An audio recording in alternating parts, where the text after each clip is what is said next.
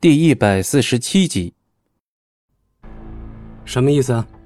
那群人凶神恶煞的，还没说几句话呢，就直接从厂区门口把人给拽走了。听到这里，张璇心下一沉，因为这个电话声音比较大，旁边的李飞也听到了。追！两人赶紧从办公室出来，准备去追击。这个时候，孙平厚已经带着秦岚开车从这里离去。张璇来到厂区门前，加大油门，从这里朝着城区唯一一条道路前进。李飞坐在车上，不断的朝周围进行观察。这群家伙真是太恶心了，肯定是赵飞龙在后面干的。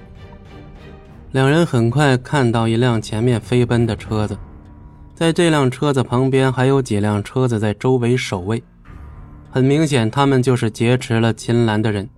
张璇这个车子是最新的迈巴赫，结构非常的稳定，很结实。想到这儿，张璇直接一个漂移甩在了一辆车子上面，被迫让最前面的车子停了下来。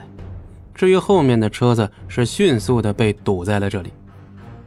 看到这种局面，所有人都皱起了眉头。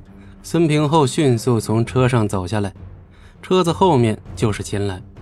此刻，秦岚双手被反绑在里面，忍不住对着张璇叫喊：“你就是张璇吧？”孙平厚盯着张璇，似乎想从他脸上读出一些表情，但是张璇并没有理会他，只是走到车门前将其打开。但是孙平厚直接伸手握住了他的手腕，花了这么大力气把我引出来，为什么？因为有人要花大价钱买你的命。孙平后话音刚落，所有人都直接朝张璇围了上来。动手吧！随着孙平后的声音落下，周围的人全都抄起了车后备箱中的钢管，朝着张璇跟李飞就冲了过来。李飞迅速的站到了张璇身边。看来咱们今天有一场恶战了。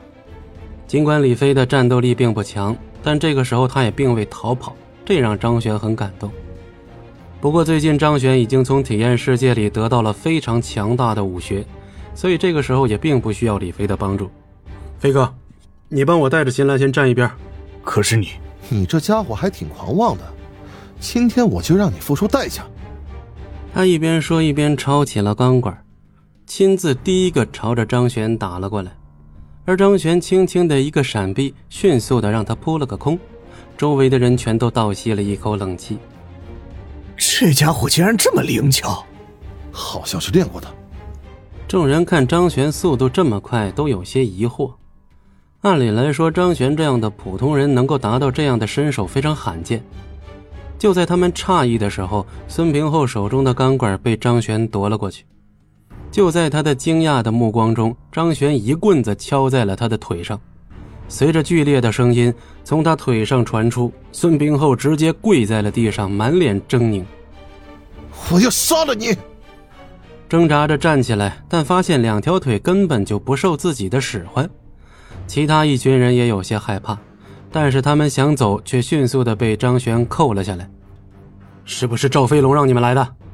众人听到问话，全都立刻点头。他们非常惧怕张璇的战斗力。而张璇将秦岚手上的束缚解开之后，将其放在车上，开着车直接离开。本集播讲完毕，感谢您的收听，我们精彩继续。